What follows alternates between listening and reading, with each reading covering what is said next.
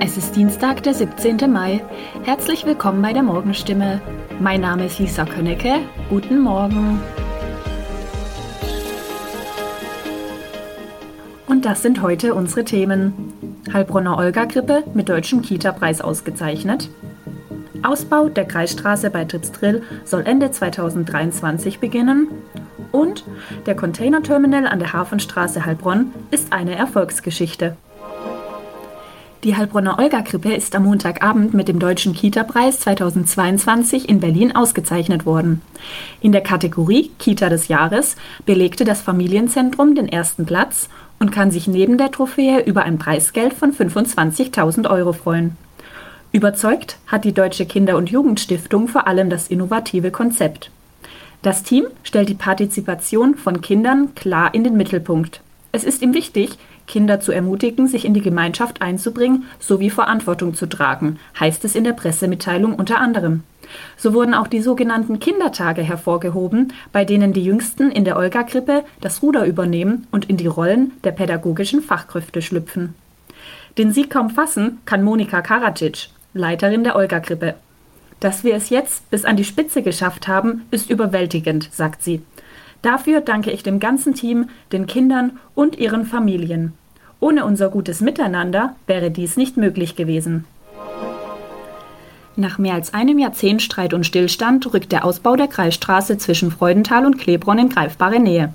Das Land Baden-Württemberg fördert die 2,7 Millionen Euro teure Maßnahme mit rund 1,7 Millionen. Vorgesehen ist ein Baubeginn nach Saisonende des Freizeitparks Tripsdrill Ende 2023. Nicht nur der Volksmund, bei dem die holprige Kreisstraße auch als Todeskurve bekannt ist, fiebert dem Ausbau entgegen. Auch im Erlebnispark Tripsdrill sind die Verantwortlichen froh, wenn es mit den Bauarbeiten endlich losgeht. Pressesprecher Bürger Meier Johann sagt, der Zustand des Straßenbelags verschlechtert sich zusehends. Das ist bei der Anfahrt zu einem bedeutenden Ausflugsziel wie Tripsdrill kein gutes Aushängeschild. Außerdem erhöhe das die Unfallgefahr. Nicht umsonst wird die scharfe Kurve kurz vor dem Wildparadies im Volksmund als Todeskurve bezeichnet, so Meier Johann. Glücklicherweise habe es trotz des schlechten Straßenzustands noch keine schweren Unfälle gegeben.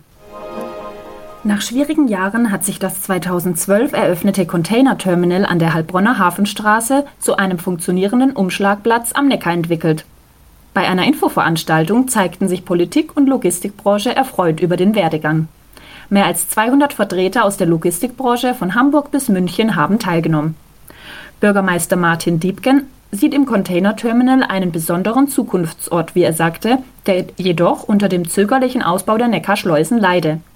Wichtig ist Diebken auch, den Heilbronner Hafen wieder stärker in den Blickpunkt zu rücken. Heilbronn ist die Hafenstadt der Zukunft, betonte er.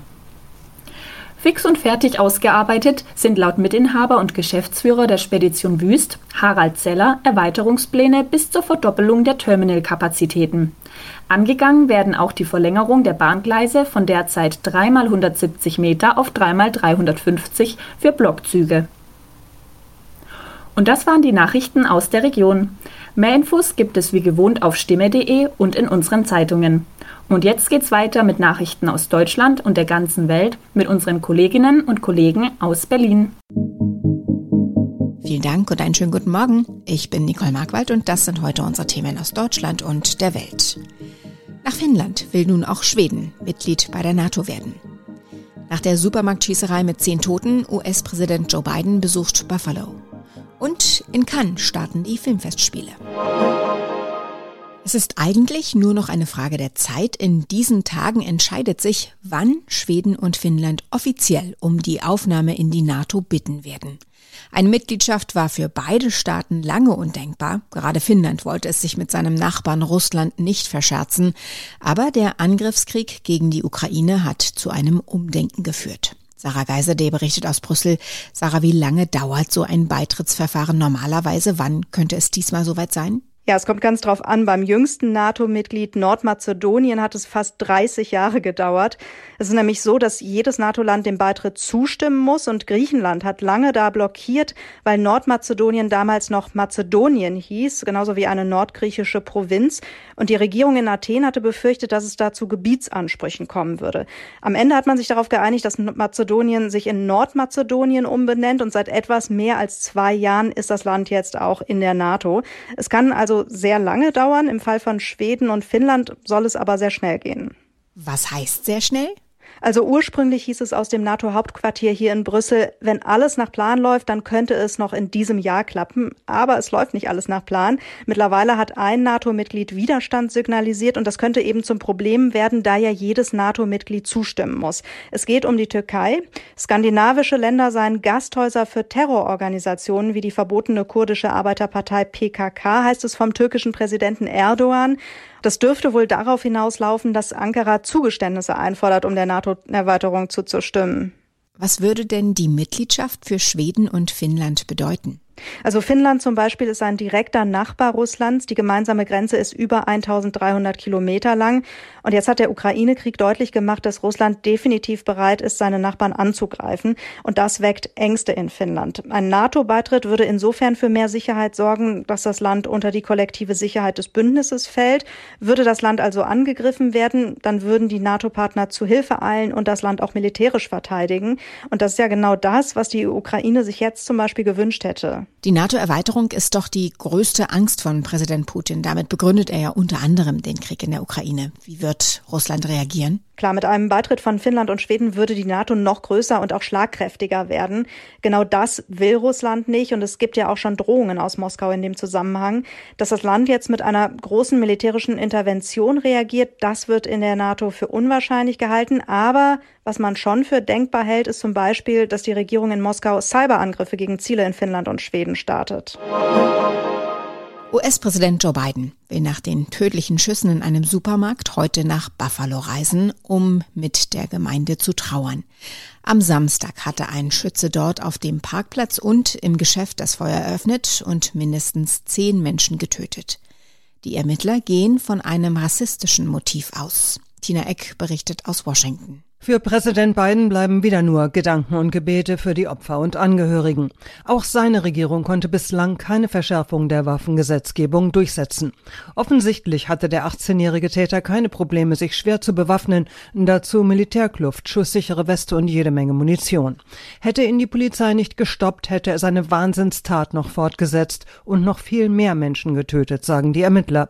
Letztes Jahr hatte der Teenager an seiner Schule mit Gewalt gedroht und war psychologisch untersucht worden. In Cannes starten heute die internationalen Filmfestspiele. Zum 75. Mal läuft der Wettbewerb um die Goldene Palme. In den kommenden zwei Wochen wird sich auf der Korsett alles um Filme, Stars und Partys drehen. Geplant sind unter anderem die Fortsetzung des Kultstreifens Top Gun, Tom Hanks in einer Elvis-Verfilmung und Kristen Stewart zwischen Horrorgestalten. Weitere Informationen jetzt von Dorothea Fink, beinahe in Frankreich. Kann nach Corona, das klingt nach großer Party. Auf welche Filme, auf welche Stars dürfen wir uns freuen und müssen alle noch Masken tragen? Nein, die Corona-Regeln sind weg. Es werden Festspiele, wie man sie kennt, mit juwelenbehängten Stars und Partys, auf denen der Champagner in Strömen fließt. 35.000 Leute von Fans bis Schauspielern werden an der Croisette, der berühmten Strandpromenade, erwartet und es werden außer Konkurrenz ein paar wirkliche Blockbuster gezeigt. Zum Beispiel Elvis, ein Film über Klar, Elvis Presley mit Austin Butler und Tom Hanks, der natürlich selbst in Cannes ist, wie auch Kristen Stewart, Lea Seydoux und nicht zu vergessen Tom Cruise für die Neuauflage von Top Gun. Da würde mich noch interessieren, wann wird denn Top Gun Maverick, also der Nachfolgefilm von Top Gun, in Cannes gezeigt? Die große öffentliche Vorführung ist am Mittwoch natürlich mit Tom Cruise, der im Film wieder die Hauptfigur des Fliegerass Maverick spielt, der dann 30 Jahre später nicht mehr nur Kampfpilot, sondern Ausbilder ist.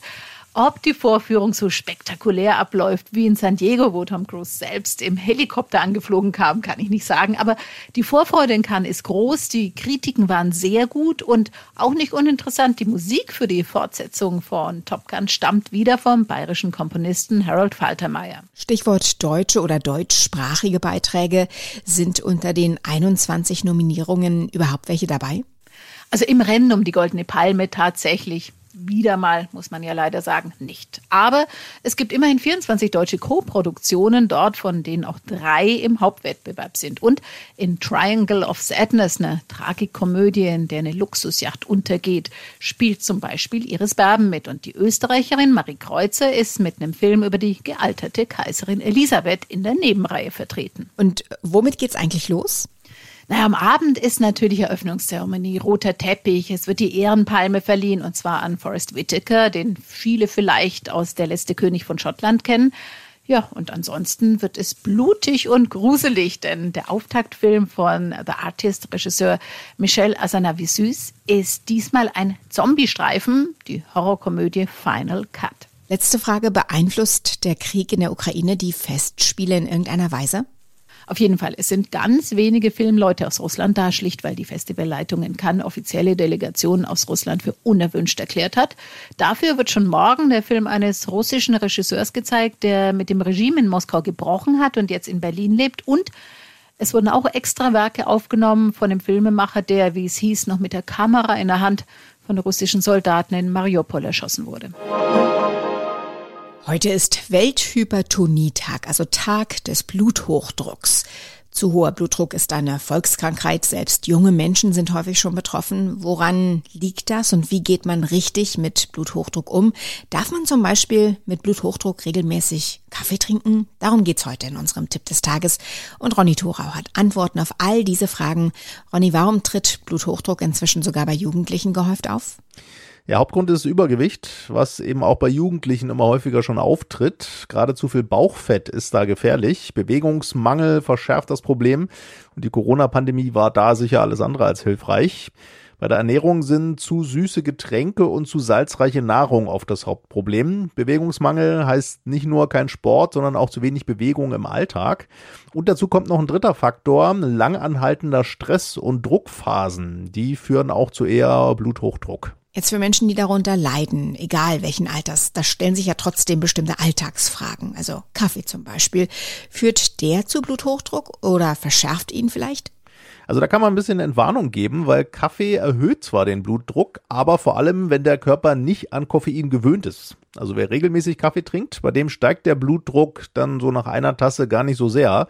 Und diesen Gewöhnungseffekt, den erreicht man schon nach ein bis zwei Wochen regelmäßigem Kaffee trinken. Die Deutsche Herzstiftung empfiehlt, wer sein Herz schonen will, der sollte so maximal 400 Milligramm Koffein pro Tag zu sich nehmen. Das sind vier bis fünf Tassen. Und wie sieht's mit anderen Wachmachern aus?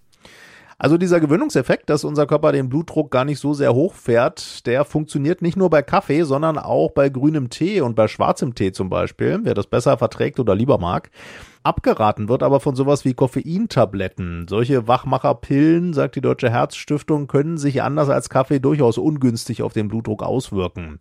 Und wer seinen Blutdruck so regelmäßig im Blick behalten und messen muss, der sollte das vor der Kaffeepause machen oder rund 30 Minuten danach, damit die Werte nicht durch den kurzzeitigen Kaffeeeffekt verfälscht werden.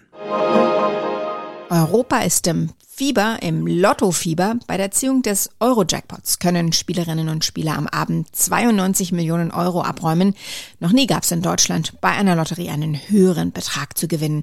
Thomas Bremser, wie groß sind denn die Chancen, dass dieser Rekord-Jackpot geknackt wird? Ja, bei jedem, der mitmacht, liegt die Chance bei 1 zu 140 Millionen, also die sind extrem klein. Wenn äh, diesmal wieder keiner die richtigen Zahlen hat, dann erhöht sich der Jackpot erneut. Da sind dann am Freitag über 100 Millionen drin.